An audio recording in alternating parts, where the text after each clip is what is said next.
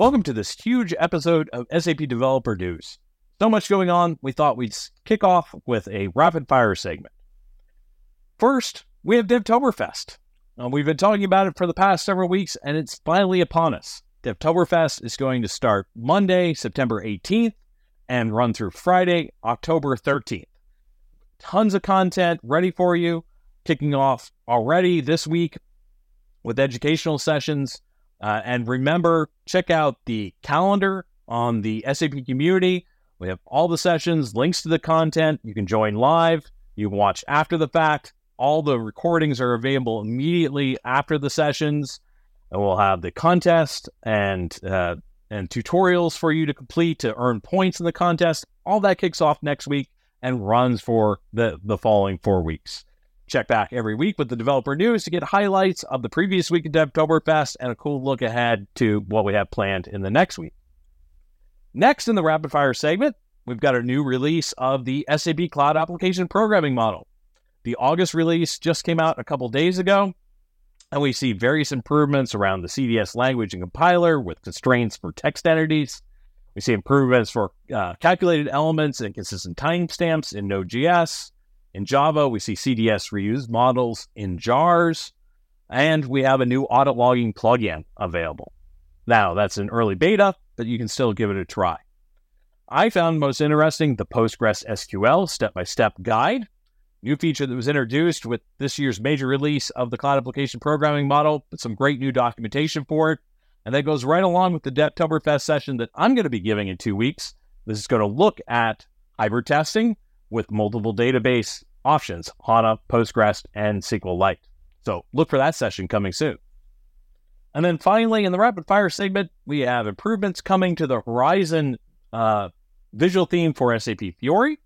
Now, it isn't a big technological difference, but we've listened to feedback from our end users and we've made usability and visual changes to improve the usability in the Horizon theme. These changes are going to be coming soon to SAP UI5, SAP GUI, and WebDynPro ABAP based applications, as well as the Fiori Launchpad. So be on the lookout for these next two changes and check out the blog post on the topic by Thomas Rees, where he gives you before and after looks at the, the changes that are going to be made. So with that, I close out the rapid fire segment. Thanks for joining, and we look forward to seeing you in DevToberfest sessions all throughout the next four weeks. Hola, SAP developers. I just want to bring your attention to a blog post recently published by Gorilla, which highlights what's new for SAP Integration Suite. For example, API revisions in API management. You can now maintain multiple re- revisions of your API proxy definitions, policies, and resources, which means that you can refer to an older state of the API. For example, revert and restore the API to an older state. There is a tutorial available if you want to familiarize yourself with the new API revisions functionality. There's also a new version of Cloud Connector. There's now native support for the new Apple M1, M2 processors. Also, you can now configure a secure network connection when setting up Cloud Connector for RFC communication to an ABAP backend system. Now, related to exactly once delivery, there are six new integration flow design guidelines for exactly once delivery scenarios. Make sure to check them out in case this is a requirement in your integrations. Now there's a new URL for the SAP Business Accelerator Hub. You can now access the website via hub.sap.com. The older URL, api.sap.com, is still supported, but make sure to update your bookmarks so you can access the new URL.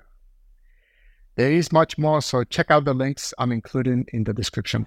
The complexity of today's heterogeneous system landscape make transformation quite a challenge. But at SAP, we've got your back. Join us this fall at SAP TechEd in the Digital Transformation with Cloud ERP track. Our track is dedicated to exploring different journeys from on premise to the cloud. We'll address how to build and run intelligent cloud solutions and services, integrating and extending to meet the needs of the modern enterprise. Whether your path is one that leads you towards public cloud or to private cloud, this is the place to learn. We'll share the latest product updates, proven best practices, inspiring customer stories, and hands on sessions from across the portfolio.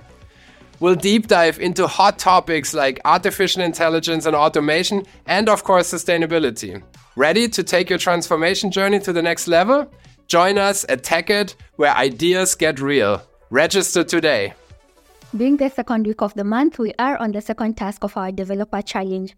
Last week, we worked on project setup and database modeling. If you haven't checked out the first week's task, kindly do so as we will build upon that this week. We get to focus on implementing an API endpoint using a bound action and exposing it to allow front-end components seamlessly access it.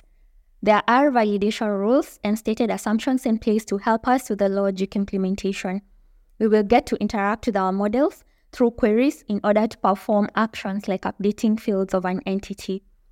Watch out for a blog post to be released next week explaining the third week's task. The link to the challenge can be found in the details below. Happy coding. Do you work with SAP HANA? Or do you plan to start working with the product?